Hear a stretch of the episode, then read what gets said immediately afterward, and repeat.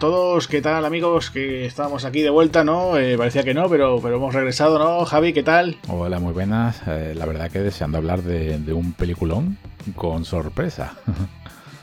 Exacto, sí, sí, pues no, yo soy Agustín, ¿no? Y aquí la sorpresa, ¿no? Bueno, aquí estamos los amigos del cine, ¿no? Regresamos aquí con un nuevo programa. Y bueno, pues para esta ocasión, como tú decías, ¿no? Una película con sorpresa. Eh, yo creo que también muy, muy bien considerada, además, yo creo que, que nadie se la esperaba, ¿no? Esta película.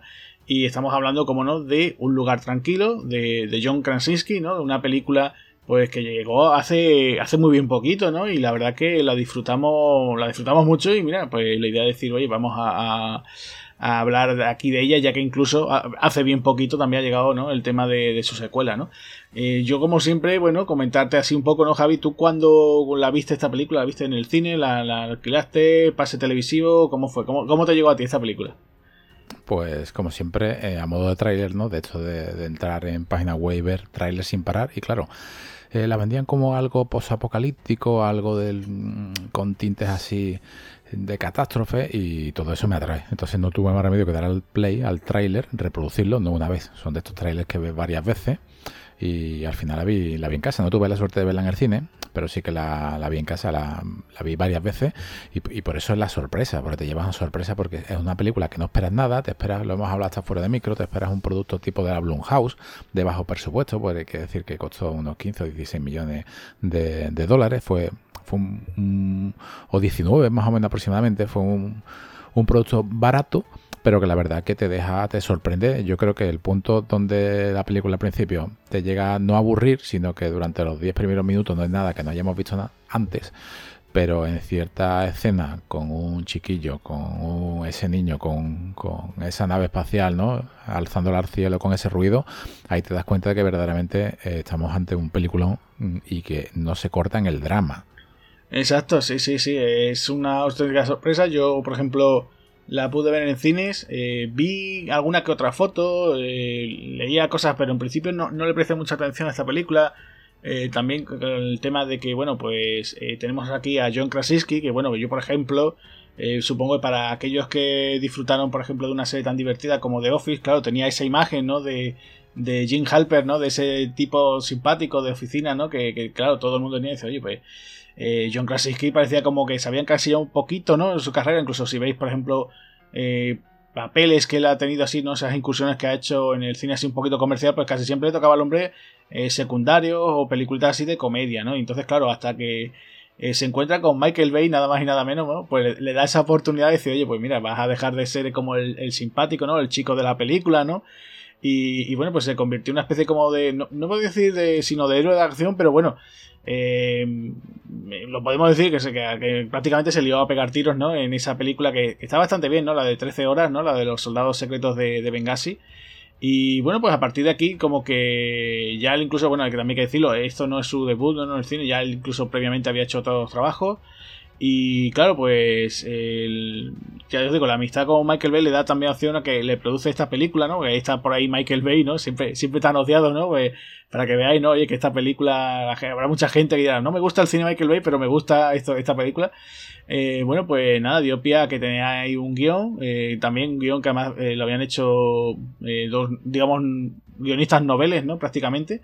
Y bueno, pues eh, Krasinski coge el guion, le aporta también su, su granito de arena y, aprovecha, ¿no? Que dices tú, uy, fíjate por dónde. Digo, esta película está muy bien para que yo la, que yo la haga y encima digo, pues voy a contar eh, todo en plan, todo en familia, ¿no? Voy a contar con, con mi señora esposa, ¿no? Y, y, fíjate tú por dónde que su señora esposa es Emily Bloom, ¿no? O sea, una, una actriz como ella, ¿no? Que, que yo tampoco, yo tampoco lo sabía, ¿no? Entonces, claro, pues eh, aprovechamos y decir, bueno, pues todo queda en casa, ¿no? Y hacemos todo esto así y, y la película pues funcionaba muy bien, tanto que, os digo, secuela, incluso se está hablando también ya eh, anuncio de, de una tercera entrega, ¿no?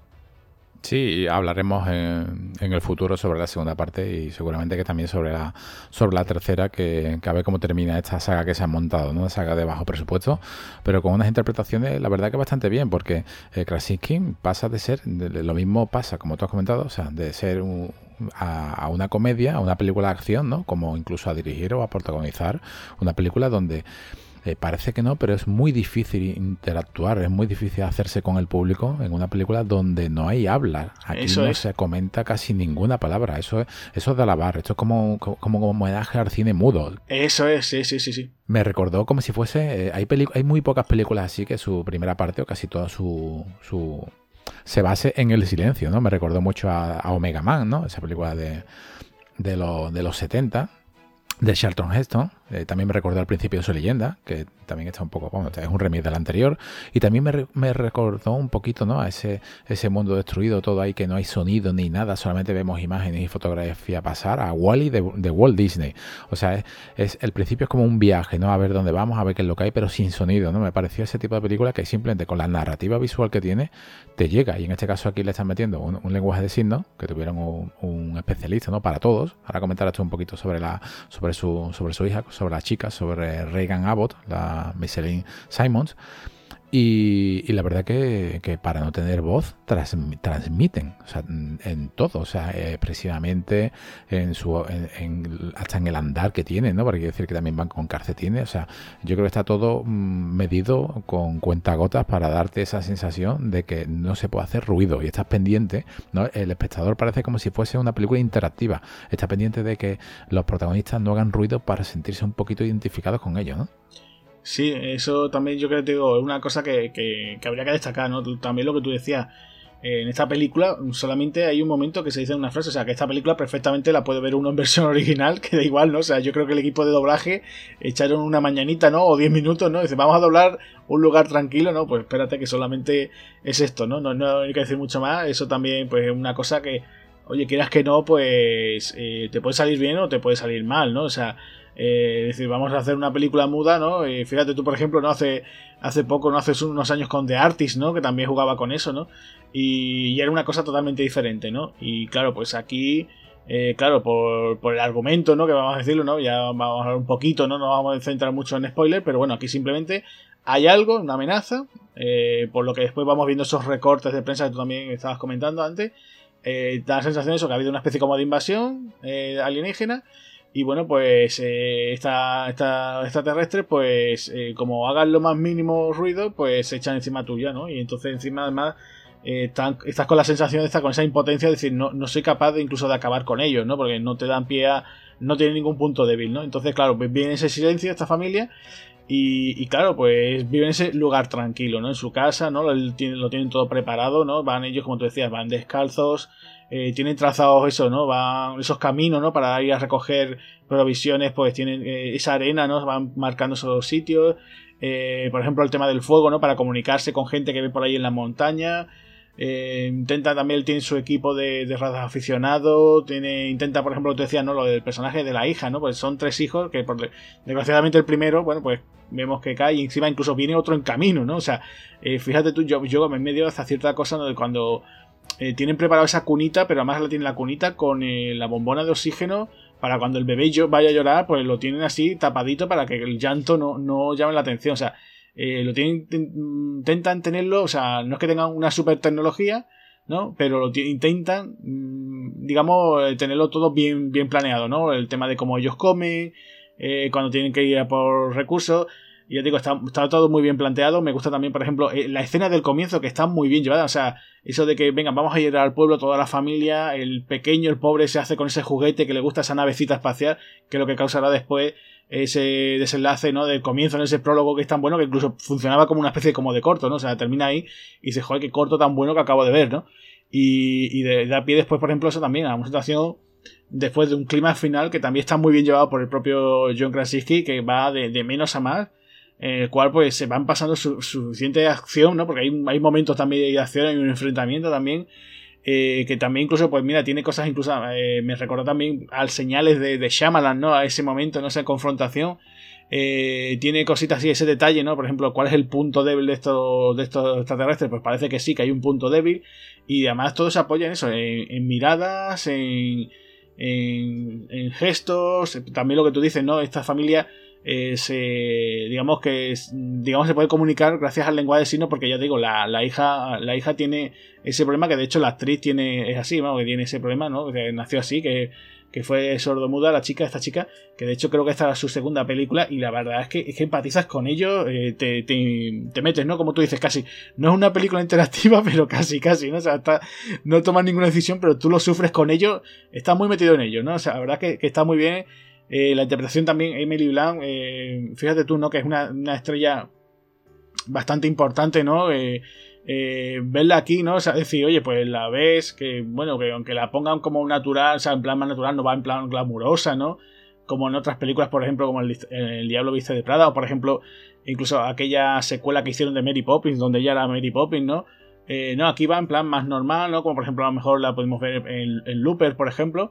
Y, lo hace muy bien, ¿no? Incluso la cosa de que decir, oye, John Krasinski dice, oye, pues mira, va a ser ella, ¿no? Le vamos a dar, o sea, aunque yo también soy protagonista, pero le voy a dar protagonismo a, mi, mujer, ¿no? De hecho, la que esa famosa escena también de, de la, del baño, ¿no? También, que, también tiene una tensión, ¿no? Yo, por ejemplo, lo paso súper mal cada vez que veo esos pies de ellas descalzos, van bajando la escalera y ves ese clavo, ¿no? O sea, eh, es que ya te digo, está muy bien, muy bien, o sea, el, reparto en sí está muy bien y la historia... O sea, ya te digo, es que te engancha. O sea, que dices tú, no necesito que estén ahí hablándome 90 minutos, nada, no, no lo han planteado de una forma tan sencilla, o sea, decir, la típica película de invasión, ¿no? Que podrían hacerte un, Roland Emmerich o yo que sé, un Zack Snyder también, que le pondría toda cámara lenta allí con, con unos alienígenas súper cuadrados, ¿no? Ahí todos musculosos, ¿no? Pues no, no, aquí han querido hacerlo de otra forma y la verdad que chapó, ¿no? Yo por mí, la verdad que, que funciona, ¿no? Yo creo que es un producto que funciona y que de momento, pues bueno, aquí lo tenemos, ¿no? Sí, todo producto de ideas de tres mentes eh, aquí también Krasinski colabora en el guion. También tenemos a Brian Wood y también tenemos a Scott Beck. Eh, entre los dos, o entre los tres en este caso, tenían pensado en que, el guion fuese una sola línea de, habla, ¿no? O sea, imagínate tú eh, ese guion que solamente se basase en situaciones, prácticamente lo que sería un storyboard, ¿no? estas imágenes que se hacen a modo de cómic que luego el director no tiene que llevarla a la vida, a la vida real. Eh, un bicho, un bicho que ya lo vemos en el tráiler, en esa precisamente el tráiler es lo que te es lo que te llama, cómo no puedes hacer sonido, ¿no? Eso es lo que tú quieres ver, ¿no? O sea, tú quieres ver cómo una mujer puede llegar a parir, ¿no? cómo puede tener una criatura y al mismo tiempo no hacer sonido, ¿no? Pues eso es lo que estás viendo y, yo creo que es una de las escenas del final de la película, que es totalmente totalmente explosivo. Aquí donde yo creo que se han ganado ya el si, si a los 10 minutos ya se comete, ¿no? Un, cometen una especie de crimen, ¿no? De que de hecho de partir las reglas de que a los niños no le pasa nada. Aquí al final yo creo que se, han lucido en todo, han tirado toda la carne por el asador, al asador. O sea, es un corre, pasa ya a ser aventura, pasa a ser ya terror. Por una parte, se divide en dos partes. La parte de aventura, digamos, con el padre salvando a los dos hijos, ¿no? De ese, de ese silo. Y al mismo tiempo con ella, ¿no? Así eh, teniendo un niño, ¿no? Con un desenlace que que animamos a ver todo el mundo. Eh, yo la criatura la veo muy parecida, ¿no? Me recuerda mucho a, los leakers, hasta a los chupadores, ¿no? De, sacados como de Resident Evil. Y también me recuerdan mucho a, a los bichos de The Relic, Incluso, incluso si le quitamos y lo ponemos un poco gris, también me parecen a los púas blancas de, la última película de, que hemos visto en Amazon de, Chris Pratt, de La Guerra del Mañana, ¿no? El diseño me parece bastante bueno, un diseño bastante bueno, que incluso el propio Krasinski estuvo metido en algunos trajes verdes intentando hacer los movimientos de, esta criatura.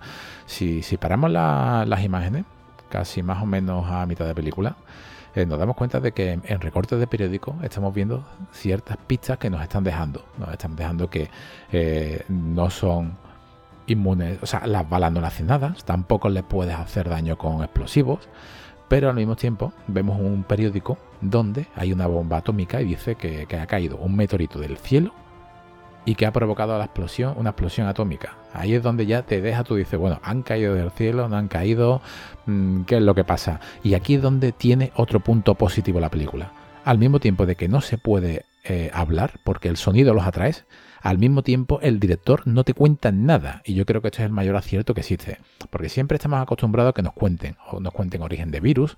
En algunas películas los orígenes de los virus tienen su, su base desde el minuto uno, por ejemplo, como en 28 días después eh, una película muy buena también que algún día traeremos aquí o apartado del cine, eh, pero es que aquí no te cuentan nada. Aquí lo que te cuenta es la historia de ellos, cómo sobreviven, ¿no? Están sobreviviendo y eso es lo que importa, ¿no?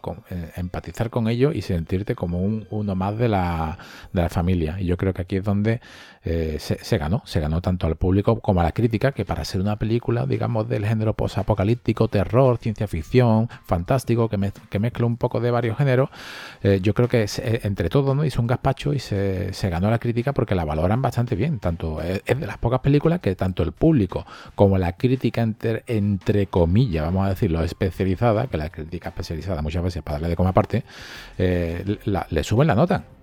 Sí, sí, sí, ya te digo, es que esto fue una sorpresa, nadie se la esperaba. Yo ya te digo, yo de hecho incluso, eh, te digo, eh, fui a ver al cine, recuerdo más que fue una fiesta del cine. no había hablado con nadie de esta película, oye, que has visto esta película, ¿qué te parece? Con nadie. Eh, decir, bueno, pues simplemente voy a verla. Em, creo que incluso me habían comentado algo, pero yo en principio, claro, pensaba, te dicen, un lugar tranquilo, veo una foto, veo a, John Krasinski con esa barba así, como con cara de preocupado, veo a Emily Blunt muy rubita, muy guapa, embarazada, y claro, al, pronto pienso, digo, esto va a ser a lo mejor incluso una película de slasher o algo así, ¿no? De esto de, de que una familia se pierde por ahí y le pasa... Y claro, y creo que, que, no sé si el día antes de verlo o algo así, creo que escuché algo por ahí y dice, no, esto va de, de esto más o menos, ¿no? Y claro, digo, ah, pues no sé, no, no, me esperaba, no esperaba para nada. Y para mí, ya te digo, fue una sorpresa, pero yo creo que no solamente para mí en general, sí, yo creo que, que el público, el público, o sea, no se esperaban nada, porque claro, te, te dicen, bueno, esto es una película eh, casi el debut, ¿no? ¿no? No es el debut, pero ya te os digo, eh, ya Krasinski ya había hecho algún que otro trabajo como director. Y claro, pues te ves esto, dices tú, no, ¿qué me voy a esperar? Pues no, no sé, ¿no? te dicen, bueno, pues viene a mejor apadrinado de, por Michael Bay. Uf, pues ya se sale el típico, oh, enteradillo, uf, el director de Transformers, bueno, bueno, bueno. Esto ya saben por dónde va a tirar, ¿no? Y, y no, no, te llevas una, una sorpresa, eh, ya te digo, que muy agradable, muy bien llevada la idea y yo creo que el guion funciona, vamos, están todas las piezas del guion muy, muy bien encajadas.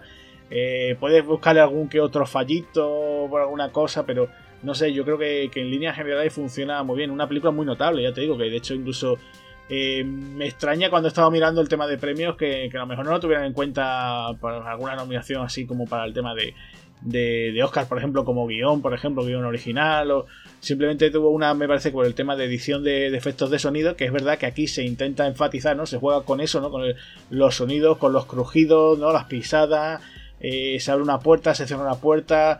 O sea, con eso se intentó jugar, ¿no? De hecho, incluso el equipo, el equipo técnico intentaba decir, pues vamos a intentar todo ese sonido ambiente, ¿no?